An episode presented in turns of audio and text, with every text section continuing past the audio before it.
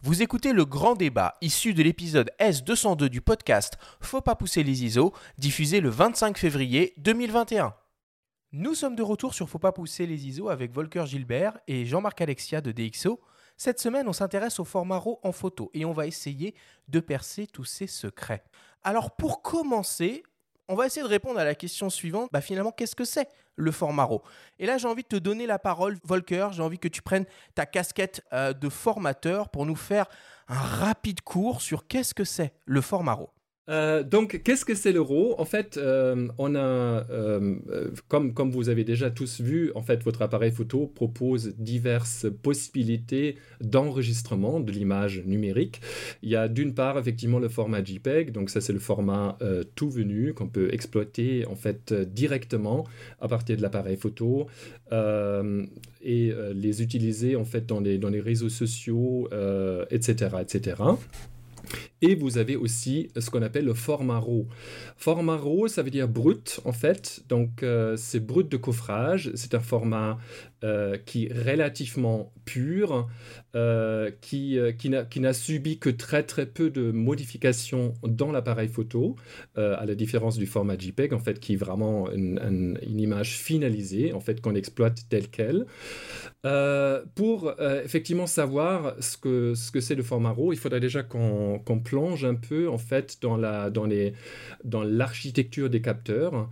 Et, euh, là on voit que finalement en fait le capteur l'imageur en fait il, euh, a la euh, mission en fait d'acquérir et de convertir en fait un signal électromagnétique en signal électrique.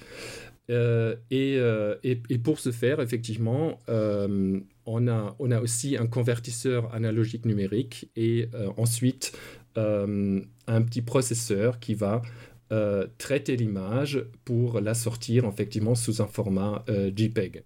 Et Volker, pardon de t'interrompre, on parle souvent de négatif numérique pour vulgariser un petit peu. Est-ce que finalement on peut, on peut dire ça au grand public? Est-ce qu'on peut dire que le format RAW c'est quelque part un, négatif des temps modernes? Oui, effectivement, on pourra le, considérer comme, comme, euh, comme négatif numérique, en fait, un peu comme le négatif euh, à l'époque argentique. En fait, c'est un fichier qui, euh, qui n'est pas finalisé, qui a effectivement énormément de potentiel encore pour le traitement. dont les informations de couleur ne sont pas encore fixées, donc on peut effectivement intervenir et en changer quasiment tous les paramètres, notamment la balance de blanc, les couleurs, etc. Donc, effectivement, le, le, mot euh, euh, euh, négatif numérique est effectivement est bien choisi. Alors, d'après ce que j'ai compris, il n'y a pas un seul RAW, mais bien plusieurs RAW différents. Oui, c'est bien la problématique en fait. Ça, sera, ça sera effectivement trop simple si on avait euh, un, seul, un seul format, parce que là, à ce moment-là, on pourra, pourra vraiment procéder à une standardisation. Alors là, malheureusement, ce n'est pas le cas. En fait, chaque euh, marque et euh, après chaque appareil photo utilise en fait un format, un format brut qui est vraiment propriétaire, qui est vraiment distinct des autres, et ça complique un peu la gestion justement pour ce qui est du post-traitement et, et du stockage ça, apparaît souvent dans les extensions de, fichiers, que ce soit CR2, euh, que ce soit RW2, euh, voilà, c'est ce qu'on appelle euh, les RAW propriétaires. Il y a peut-être juste un, petit terme de lexique à repréciser, parce que tout à l'heure, Jean-Marc, tu as parlé de Bayer, de débayerisation. Est-ce qu'on peut faire un, petit point très rapide sur ce qu'est une matrice de Bayer, ce qu'est un capteur Fauvéon, ce qu'est un capteur X-Trans Voilà, c'est quand même des capteurs qu'on est amené à croiser sur, sur, le marché. Sans trop perdre nos, nos auditeurs, est-ce qu'on peut rapidement dire quelque chose là-dessus? La physique fait qu'il est très compliqué de, faire en sorte que sur chacun des pixels de vos dizaines de millions de pixels que vous avez dans vos appareils, d'avoir les trois composantes colorées, rouge, vert et bleu, qui permettent de reconstituer la lumière dite blanche, c'est-à-dire multispectrale. Et donc pour pallier cette difficulté, il y a eu une idée d'un dénommé Bayer qui a consisté à dire le spectre visible étant majoritairement centré sur le jaune-vert, et on voit un peu moins le bleu, un peu moins le rouge, et bien sur une matrice, une toute petite matrice de 2 pixels par 2 pixels, je vais mettre deux fois plus de sensibilité au vert que au rouge et au bleu. Donc sur ces 4 pixels, 2 par 2, ça fait 4 pixels, je vais allouer 2 pixels au vert en mettant des petits filtres verts, et un pixel au rouge, un pixel au bleu.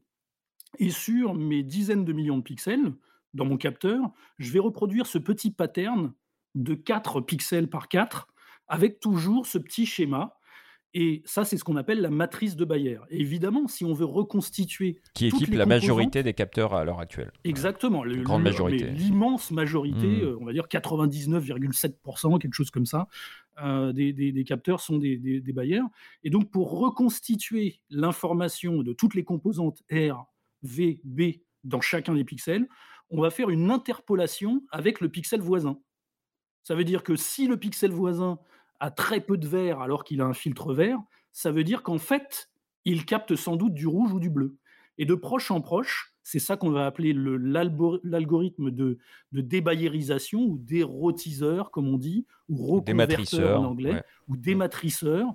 Tous ces termes-là définissent le fait qu'on ait un algorithme mathématique qui va lire les valeurs de chacun de ces pixels et ensuite interpréter, quelque part inventer, une composante qui n'y est pas, parce qu'en fait, on a la composante du voisin. Et plus votre algorithme est sophistiqué, plus vous allez être fidèle à la réalité, en dépit du fait que les pixels avaient des microfiltres. Ça, c'est pour Bayer. Foveon, c'est une autre euh, technologie euh, qui est très, très, très chiadée, puisqu'elle est basée sur euh, la pénétration à l'intérieur d'un matériau d'une longueur d'onde. Et donc, on va empiler, pour un seul pixel, on va empiler trois capteurs à la queue leu et plus la longueur d'onde euh, est élevée, plus elle va pénétrer, donc elle va transpercer le premier capteur qui va être la composante verte par exemple, et ensuite atteindre le rouge, et ensuite atteindre le bleu, et ainsi de suite. Et donc par pixel, là cette fois-ci, on bel et bien l'empilement. Seulement, la particularité, c'est qu'il est très compliqué d'obtenir de très hautes résolutions en Foveon puisque c'est comme si vous aviez trois capteurs empilés l'un sur l'autre. Donc imaginez que vous avez un, un, je sais pas, un Alpha 7 euh, de dernière génération à 60 millions de pixels. S'il avait un capteur Foveon, ce serait un équivalent de 180 millions de pixels. Et donc le prix serait sans doute euh, pas loin de triple aussi. Donc ça, c'est le Foveon. Et puis enfin, X-Trans, c'est une interprétation de Fuji, Fujifilm, euh, qui... euh, Le consiste Foveon, pardon, on l'a pas dit, mais le Foveon est une technologie propre à Sigma. Tout à fait, oui, pardon, Ouais. je- j'ai fait comme si tout le monde le savait, pardon. Euh, et donc, euh, euh, X-Trans, c'est une technologie propre à Fuji, cette fois-ci, euh, qui consiste à dire, bon, bah, Bayer, c'est très bien, mais il y, a des- y a des problématiques liées à ce pattern, et notamment en bord de cadre, etc. Donc, c'est difficile d'interpoler quand on n'a rien pour prendre comme référence. Et donc, à la place d'avoir ce pattern qui est euh, reproduit de proche en proche, ils ont basé leur pattern sur une symétrie. Mais ils replient, ils ont, ils ont une symétrie de, proche en proche. Et ce qui fait que le dématrissage des X-Trans est beaucoup plus compliqué pour la plupart des éditeurs de logiciels. Et c'est pour ça qu'on on, on- on a euh, une inertie dans le traitement des X-Trans. Ok, donc si je, je comprends bien, une image RAW, c'est l'image brute telle qu'elle a été enregistrée par, euh, par le capteur et donc en niveau de gris. Pour pouvoir l'exploiter, il va falloir la manipuler avec un, avec un logiciel hein, qu'on appelle euh, un logiciel de développement. Et l'intérêt de ce format, c'est qu'on a une amplitude de réglage beaucoup plus importante qu'avec un, fichier euh, déjà euh, RVB euh, JPEG. Volker, est-ce que tu peux nous parler un peu de ce, de ce processus de développement Quel logiciel existe et qu'est-ce qu'on peut faire avec un fichier RAW à cette étape-là? Alors, en termes de, de, logiciels, en fait, il y a bien sûr toujours des logiciels propriétaires. Donc, c'est c'est le logiciel que, que propose en fait le fabricant de l'appareil photo. Il y a notamment euh, Canon DPP ou alors, euh, ou alors chez, chez, euh, chez Nikon, il y, a les, il y a la série des, des captures, que ce soit NXD ou etc. Et chez Sony également, on a des, des logiciels qui sont de manière générale un peu moins sophistiqués que les logiciels en fait qui sont proposés par des, par des éditeurs tiers. Euh, ensuite, on passe effectivement à des, euh, logiciels tels que DxO, en fait, euh, Photolab, ou alors les logiciels de, chez Adobe ou chez Phase One, ou alors chez Iridiant, en fait, juste pour nommer un exemple, qui sont de manière, qui sont un peu plus sophistiqués en fait que les, que les logiciels du fabricant, mais qui proposent en fait un rendu qui n'est pas tout à fait fidèle en fait à ce qu'on ce qu'on a obtenu en fait au départ euh, en utilisant le, le, format JPEG. Donc effectivement, on peut avoir une petite euh, différence en termes de rendu, notamment en termes de couleur, de, de contraste, etc., de tonalité, par rapport à ce qu'on a, obtenu en JPEG. de manière, de manière concrète, Volker, quand tu prends ton appareil photo, euh, par exemple, quelqu'un va prendre son appareil et va configurer les, menus. Si on va euh, dans les paramètres du RAW, parfois on a le choix entre 12, 14 bits. Qu'est-ce que tu vas prôner Ou sRVB, RVB, mais bon, ça c'est encore autre chose. Qu'est-ce que tu vas prôner comme réglage Et euh, à quoi ça va servir finalement de développer des RAW et de privilégier des RAW par rapport au JPEG en termes de correction? Alors, euh, moi, effectivement, mon, approche est relativement puriste. C'est-à-dire, si je choisis le RAW, en fait, je vais choisir en, conséquence euh, toujours le, réglage, en fait, qui me permet d'avoir la meilleure qualité et surtout les meilleures possibilités euh, ensuite dans le traitement. Donc, je choisirai, si l'appareil le propose, effectivement, plutôt le 14 que le 12 bits. Euh, parce qu'on va effectivement avoir beaucoup plus d'informations, beaucoup plus de nuances dans chaque couche. Donc on peut avoir une meilleure différenciation des tonalités et des couleurs. Euh, je vais également choisir, si l'appareil le propose, effectivement un format non compressé, parce que le compressé, au moins en théorie, en fait, il réduit aussi la, la densité d'information, la qualité d'information. Et euh, ensuite, je vais opter, en fait, notamment pour le format RAW, euh, pour, un, pour l'espace couleur, en fait, Adobe RGB, parce que c'est lui qui m'offre effectivement davantage d'informations, euh, notamment dans les verts et dans les bleus. donc ça c'est principalement en fait les réglages que je choisirai en RAW. Bien sûr en JPEG on aura effectivement accès à beaucoup plus de réglages encore et surtout ça va nous euh, déranger un peu, ça va nous, ça va nous divertir euh, du sujet, euh, puisqu'on aura effectivement des décisions à faire avant de commencer la prise de vue. Alors, ce qui est intéressant avec le, avec le, le, format RAW, c'est qu'il euh, apporte une plus grande souplesse, comme tu le sous-entendais, Volker, euh, au moment de la prise de vue, puisque à l'étape du, euh, du, développement du fichier, du, donc du dématrissage couleur, on peut par exemple modifier à la volée, sans aucune perte de qualité, la balance des blancs. On, a, on exploite entre guillemets, toute la dynamique du capteur. Donc, si jamais on fait une petite erreur d'exposition à la prise de vue, on va pouvoir venir récupérer une partie des détails euh, dans les hautes lumières, mais surtout, euh, surtout dans les basses lumières. On va pouvoir appliquer des, euh, corrections très avancées sur le bruit numérique, tout ce genre de choses. Donc, pour ça, c'est assez intéressant. Mais attention, le format RAW, ça a aussi beaucoup d'inconvénients. Euh, déjà, les poids de fichiers sont très élevés, hein, surtout si on les enregistre, comme tu le disais, Volker, euh, en 14 bits. Euh, c'est un format qui est propriétaire.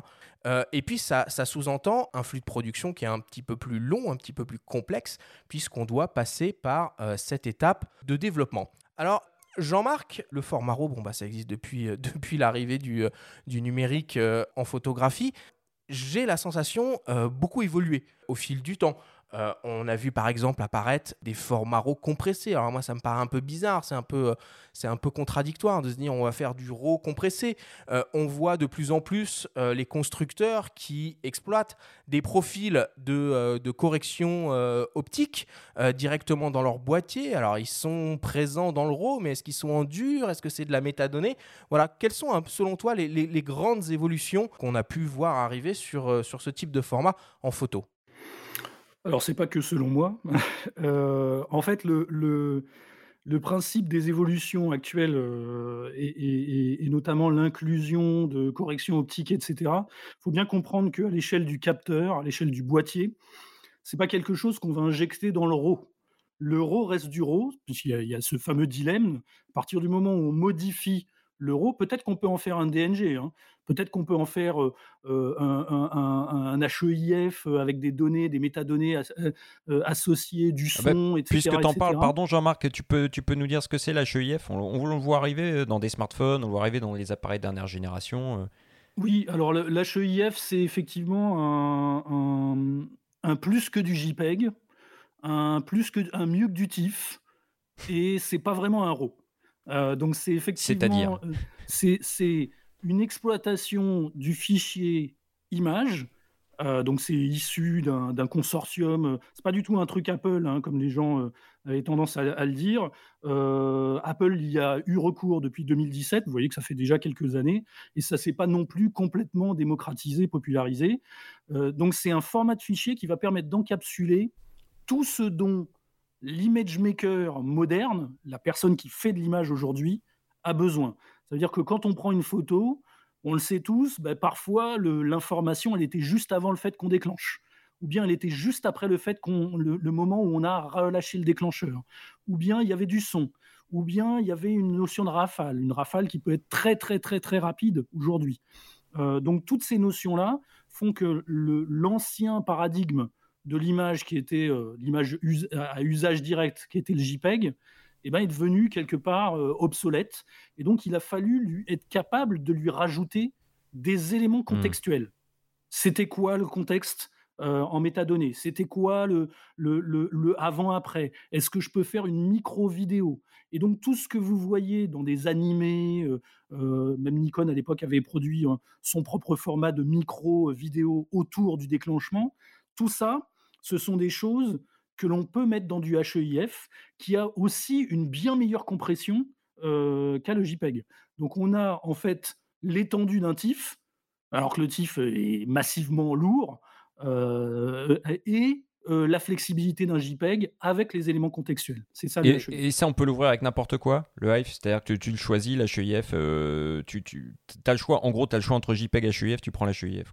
Bah non, pas encore, mais ça devrait pas tarder. Et euh, le, JPEG reste encore le plus, euh, le plus populaire, évidemment. Alors côté boîtier, du coup, euh, Jean-Marc, ouais, les évolutions du format RAW. Donc l'évolution du format RAW. Donc les, corrections optiques dont on entend parler, qui sont inclus dans les boîtiers, sont évidemment des, des, choses qui sont produites à travers le JPEG quand vous shootez en RAW plus JPEG depuis votre boîtier. Le JPEG va intégrer les corrections dites constructeurs. En dur, du coup. En dur. Voilà, elles sont flashées dans le fichier. Euh, l'euro va comporter des métadonnées qui sont réexploitables par des logiciels tiers, euh, comme vous nous qualifiez. Euh, et, nous, en fait, on va faire encore mieux que ça, notamment chez DxO, c'est qu'on a nos 15 ans d'études de toutes les combinaisons boîtier optique. Donc, on a des informations finalement supérieures à celles que veut bien nous donner le fabricant. Pourquoi je reviens là-dessus? Parce qu'on a des cas de figure très flagrants où lorsque vous avez les corrections optiques qui sont fournies in-house dans, le boîtier par le fabricant, en fait, par exemple, pour une correction de distorsion, ils vont faire un crop. Si vous utilisez un Leica Q2 et que vous utilisez le JPEG avec correction optique intégrée, vous perdez 10% de la résolution. Hmm. Est-ce que vous allez voir votre euh, fabricant Leica en lui disant je voudrais bien payer 10% de moins parce que j'ai pas tous les pixels prévus dans ce cas-là. Voilà, voilà un petit peu les, problématiques autour de on va inclure des traitements en interne euh, et on va vous les fournir. Je reviens sur l'euro. Sur l'euro, ce qu'on va pouvoir avoir comme vraie information utile, c'est le point noir, ce qu'on appelle les, les c'est-à-dire le moment, c'est quoi le niveau de bruit lorsque le capteur ne capte rien? C'est le bruit électronique résident. Et ça, c'est quelque chose de très intéressant pour une exploitation euh, subsidiaire à travers un logiciel tiers et même le logiciel euh, constructeur d'ailleurs. Donc voilà le type d'information qu'on va avoir autour du RAW et je dirais pas dans l'euro. Et du coup, euh, côté software, il y a aussi euh, beaucoup d'évolutions qui ont eu lieu ces dernières années, et notamment très récemment avec, avec l'apparition de ce concept un peu nébuleux qui est l'intelligence artificielle et le deep learning. Alors sur DxO Photolab 4, si je ne dis pas de bêtises, vous avez introduit la fonction Deep Prime qui euh, intervient au moment du euh, dématrissage couleur et notamment sur la réduction euh, du bruit. Je vous propose qu'on écoute Laurent Katz, qui est journaliste spécialisé indépendant et collaborateur historique du magazine Le Monde de la Photo. il a testé cette, cette fonctionnalité Deep Prime et partage avec nous ses impressions. On l'écoute. Quand on lance pour la première fois Deep Prime, qui est intégré dans DxO Photolab 4, il y a une espèce d'effet waouh qui arrive parce que tous les défauts que l'on voyait dans les réducteurs de bruit disparaissent brusquement. ça ne veut pas dire que c'est parfait, parce que en poussant le bouchon très très loin avec des images très très difficiles, on arrive toujours à trouver des petites choses qui vont pas. Mais l'écart avec ce qui se fait jusqu'à présent, y compris dans DxO avec la technologie Prime, est assez impressionnant. Déjà, ce qui saute aux yeux, c'est le nombre de détails qui apparaissent, comme si on avait changé d'objectif. Autre point, c'est le niveau du contraste. Euh, les noirs restent bien noirs, le contraste est très élevé, et c'est un peu comme si on avait appliqué une courbe euh, en S pour euh, booster l'image. Deep Prime, il faut le préciser, ne travaille qu'à partir des fichiers RAW le JPEG le TIFF, il ne connaît pas. Donc, il a une profondeur de couleur de 12 ou 14 bits qui lui permet d'aller vraiment rechercher des détails. Et l'intelligence artificielle bah, lui a permis euh, d'avoir un algorithme qui se montre vraiment spectaculaire. On a des photos qu'on jugeait jusqu'à présent totalement inexploitables ou alors exploitables en petite taille sur un écran de téléphone, sur un écran d'ordinateur. Et là, on récupère des informations euh, à la fois dans les hautes et dans les basses lumières. Et ce qui est assez impressionnant, c'est que la saturation des couleurs, l'exactitude des couleurs semble préservée. Jean-Marc, est-ce que tu peux peut-être nous dire un, mot sur euh, Deep Prime, du coup, que tu dois particulièrement bien connaître? Et en quoi est-ce que vraiment il y a des. Bon, nous, on l'a constaté, hein, donc euh, Laurent a fait le test dans le magazine et moi, j'ai pu aussi m'en apercevoir en utilisant le logiciel. En quoi est-ce que vous avez pu évoluer? Sur quoi vous avez pu travailler pour aboutir à de tels résultats euh, Pour euh, dématricer des images de, 50, 50 milliers de pixels voilà, qui deviennent tout à fait euh, exploitables? Alors, c'est, je vais utiliser quelques analogies.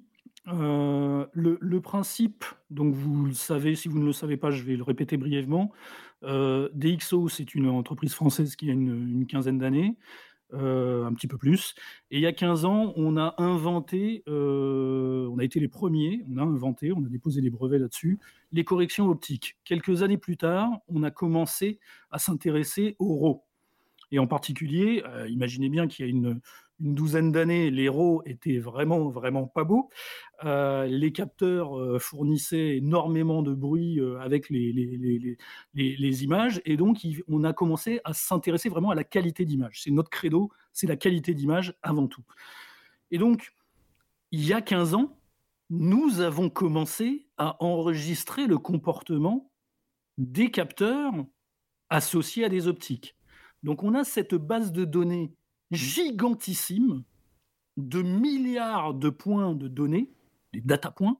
Smartphone euh, compris, hein, d'ailleurs. Hmm. Smartphone compris, tout à fait, que l'on avait comme le meilleur stock d'informations sans, vraiment réaliser qu'on allait pouvoir l'exploiter en deep learning. Hein.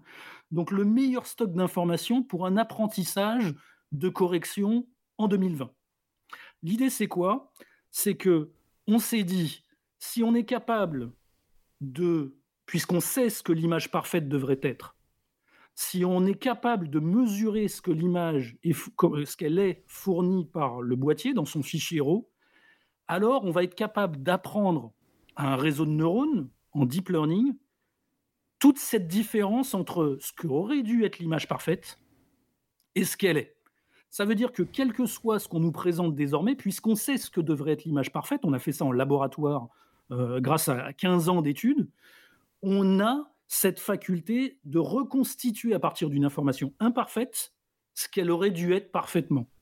Et c'est pour ça qu'une image, prenez une image bruitée, comme on sait la façon dont va être bruitée l'image sur tel boîtier par rapport à une image parfaite, eh bien, notre réseau de neurones a appris toutes les transformations possibles, point par point, sur des milliards de données, et c'est comme ça hmm. qu'il est capable de restituer la meilleure image qui soit. Donc ça s'appelle du deep learning parce que c'est pas du tout quelque chose basé sur vos images.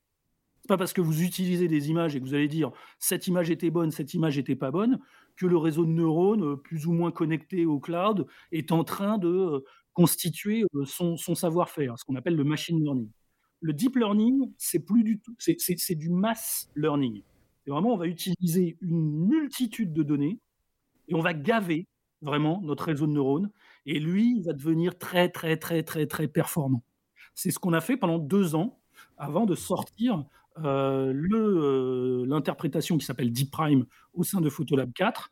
Euh, deux, c'est la première fois qu'on a à la fois cette capacité à traiter le dématrissage Donc tous les effets d'aliasing, de moiré, etc.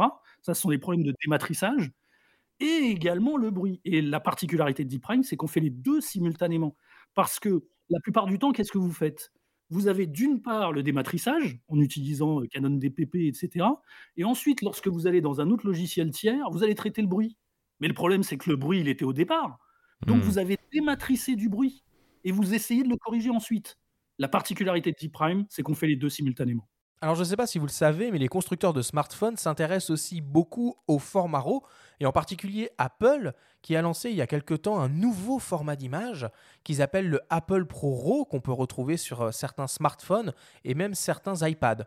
Alors je me suis intéressé au sujet et j'ai décidé d'appeler Pierre-Yves Maître euh, de la société euh, DxOMart, qui est Product Owner et Image Quality Expertise.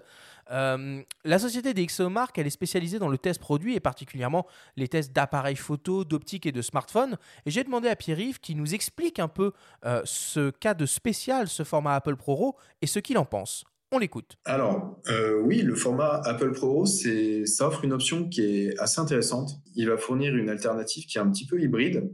Il va sortir un fichier qui est au format DNG, donc c'est un format RAW, qui est d'ailleurs euh, assez standard euh, proposé par Adobe. Mais il va donc embarquer une très grande quantité d'informations. C'est même un peu plus lourd qu'un fichier DNG sorti par une application tierce, parce que justement, il va inclure des données de capture qui exploitent les technologies de fusion d'images justement euh, de l'iPhone. Donc, par exemple, le Smart HDR3, euh, le Diffusion, certaines fois le, Night Mode, euh, et même des informations de, de segmentation de l'image. Donc, il va vraiment embarquer énormément de, de, données, en plus des données brutes du capteur, même des données de, de tone mapping qu'ils vont utiliser pour sortir, eux, le JPEG. Donc, ils sont assez transparents. Et ça embarque énormément d'informations sur une image qui n'est pas vraiment euh, un vrai RAW, c'est plutôt euh, une image qui est juste après le demo cycling, euh, qui a déjà l'information de, de, couleur RGB pour chaque pixel, mais qui a vraiment la, dynamique, donc les, les, 12 bits, qui comprennent énormément d'informations et qui donnent beaucoup de latitude pour le réglage. Il y a quand même une petite absence qu'on peut noter parmi toutes les, métadonnées qui, qui fournissent. On n'a pas d'information, par exemple, de la carte de profondeur, ce qu'on appelle la depth qui est utilisée pour faire les images euh, simulées en mode portrait avec du flou d'arrière-plan. Euh, les résultats, après quelques tests rapides, sont, plutôt intéressants et encourageants. Euh, le ProRAW, on peut vraiment se rapprocher des résultats qu'ils qu obtiennent avec le HEIC, avec leur techno de fusion, mais avec beaucoup plus de liberté dans l'édit, que ce soit au niveau de l'exposition, du contraste, de la balance des blancs. Alors Jean-Marc, est-ce que euh, dans le futur, euh, on verra apparaître des, euh, des fichiers RAW avec suffisamment d'informations pour pouvoir venir, par exemple, venir modifier la profondeur de champ de l'image? Tout ce dont on parle là, côté smartphone, c'est une, ce sont des mesures qui viennent compenser la petitesse des, pixels, qui font que le signal, euh, le, signal est bouleversé par le bruit intrinsèquement dans le capteur, et que derrière, euh, on va se retrouver avec un smartphone qui va venir talonner bah, des équipements qui auraient des plus gros pixels. Donc imaginez, je reprends, je rebondis sur, sur ce que tu disais au début, la news, euh, Nikon est en train de travailler sur un capteur à 1000 images secondes. Imaginez que de la même manière que le smartphone aujourd'hui va prendre 240 images à la seconde au moment où vous prenez une photo, en fait vous pensez appuyer sur un instant, mais vous êtes juste en train d'arrêter un buffer tournant. Donc effectivement, il y a une dizaine d'images autour de ce que vous avez voulu saisir et qui vont permettre ensuite d'avoir de la temporal noise reduction, enfin tout un tas d'algorithmes qui vont permettre de reconstituer une meilleure information grâce à cette multitude, enfin en tout cas cette dizaine d'images autour de l'instant. Imaginez qu'on soit capable de faire la même chose avec un plein format, Mais oui avec un gros pixel, avec des pixels qui ont déjà très peu de euh, bruit euh, à l'intérieur. Eh bien, si on est capable de produire exactement la même chose avec un capteur peut-être à 1000 images secondes, on va obtenir des résultats stratosphériques en termes de montée dans les ISO. Et là, faut pas pousser les ISO? Bah si, pousser les ISO. Va être enfin, on va pouvoir changer le nom de cette, cette émission, euh, qui est formidable par ailleurs, mais c'est Attends, elle, elle démarre, hein, euh, s'il te plaît. et, et l'idée, c'est aussi ce qu'évoquait euh, Laurent Katz tout à l'heure, c'est la, res, le, la restauration, la résurrection de vieilles images. c'est-à-dire des images sur lesquelles vous avez à l'époque des limitations parce que vous saviez que bah, au-delà de 2500 ISO, c'était foutu. Bah, désormais, vous n'aurez plus du tout ce type de limitation-là. Donc, c'est l'avenir va aussi passer par cette capacité à avoir des, des RAW. Alors, Volker l'a évoqué tout à l'heure. Nous, on a appelé ça Super RAW à l'époque de la DxO1, mais c'est un petit peu ce qu'on avait commencé à faire. Donc, le Super RAW, c'était quatre fichiers RAW à la queue leu On n'allait pas à 1000 images à la seconde, donc on n'avait pas cette possibilité. Euh, et donc, on allait euh, euh, être capable de faire de la temporal noise reduction et d'aller au-delà de ce que permettait le RAW. Et c'est ce qu'il y aura sans doute sur d'autres équipements à l'avenir. Là, les gars, on parle, on énormément de, RAW, hein, c'est la, thématique de, de l'émission, mais est-ce que finalement, il faut bannir le JPEG pour de bon? Est-ce qu'il n'y a pas quand même des cas où il faut conserver le JPEG Qu'est-ce que t'en penses, Volker? Euh, non, je ne pense pas, parce qu'en en fait, euh, je donne aussi des cours photo et je m'aperçois euh, qu'il y a quand même pas mal de gens, justement, qui ne veulent pas s'embêter avec, avec, avec le traitement d'image, qui aiment effectivement faire des images telles quelles et les exploiter tout de suite. Et cette possibilité, malheureusement, avec l'euro, on l'a pas. Donc, il faut effectivement ajouter euh, quelques minutes, voire des heures de traitement, en fait, lorsqu'on revient d'un reportage. Et, et cela euh, complique un peu les choses. Et ça, ça nécessite effectivement aussi l'apprentissage d'un logiciel, ce que, ce, que, ce que ne veulent pas faire, en fait, euh, tout un tas de, de, personnes.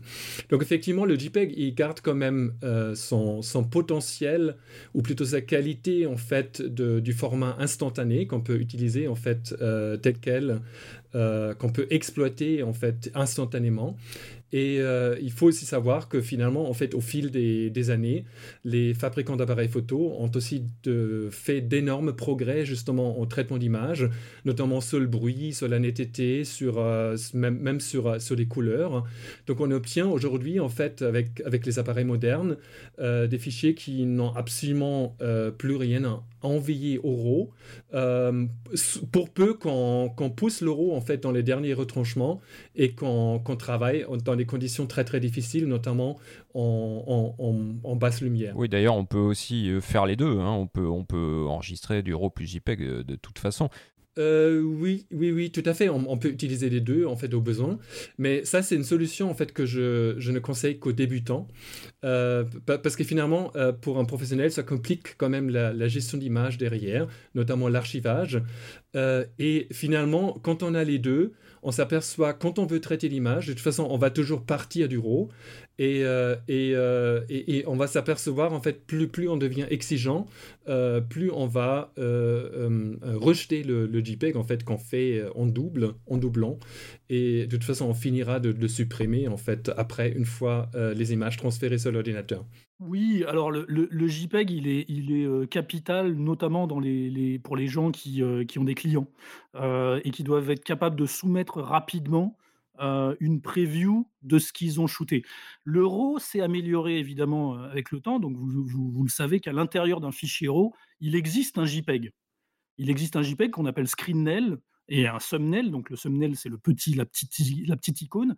Et un screenel, c'est simplement un JPEG qui va être de faible résolution, de résolution 2K, euh, grosso modo, maximum. Aujourd'hui, quand vous utilisez un, boîtier Sony de dernière génération à 60 millions de pixels, vous avez un screenel qui ne fait que 2 mégapixels. Euh, donc c'est aussi un problème d'ailleurs, puisque vous ne pouvez pas voir exactement la résolution que vous avez voulu gratter euh, grâce à une optique euh, ultra piquée. Et eh ben, en fait, vous ne le voyez pas sur ce screenel. Mais en tout cas, vous pouvez partager le screenel avec, tout, avec des, des, des, des clients via des moyens de connexion over the air, donc le Wi-Fi, la 4G, etc. Vous allez pouvoir transmettre, transmettre des fichiers, les faire checker, vérifier par votre client, et ensuite aller traiter cet énorme fichier euh, de 60 millions de pixels en RAW uniquement à bon escient. Vous n'allez pas vous amuser à traiter tous les fichiers de 60 millions de pixels, surtout, surtout si vous rafalez euh, et, que euh, vous vous retrouvez avec à chaque fois une dizaine d'images pour une seule information. Et cela dit, tu parles de partage, oui, ça vaut aussi pour le grand public. Hein. Tout ce qui est partage sur les réseaux sociaux, sur les applications, il vaut quand même mieux utiliser un JPEG. Hein. Tout à fait, tout à fait. Bon bah écoutez messieurs, on va, on va conclure là-dessus. C'est évidemment un sujet passionnant, on pourrait en parler pendant des heures. Ce qu'il faut se souvenir, donc c'est que voilà, le, le format RAW bah, permet d'une certaine façon de, tirer le maximum, le, maximum du potentiel de votre appareil photo, que c'est un fichier, l'utilisation de ce format euh, en traite un certain nombre de contraintes, nécessite une, étape supplémentaire dans le process de l'image qui s'appelle le développement, euh, développement qui est fait par un logiciel, alors qui est soit le logiciel euh, qui vous est fourni avec votre appareil photo, soit un logiciel tierce comme euh, Adobe, DxO ou euh, Capture One par exemple, qu'on a énormément d'améliorations dans les algorithmes de développement RAW qui permettent vraiment d'amplifier la qualité d'image euh, qu'il est possible de, faire avec, ces appareils photo et que l'avenir, bah, nous permettra peut-être un jour d'aller encore plus loin dans cette démarche-là et d'inclure dans un fichier RAW une quantité stratosphérique d'informations, d'images qui ont été prises avant, d'images qui ont été prises après, à différents temps de pause, à différentes ouvertures et qu'on pourra au moment du développement RAW euh, vraiment modeler comme on veut à la demande et a posteriori son image.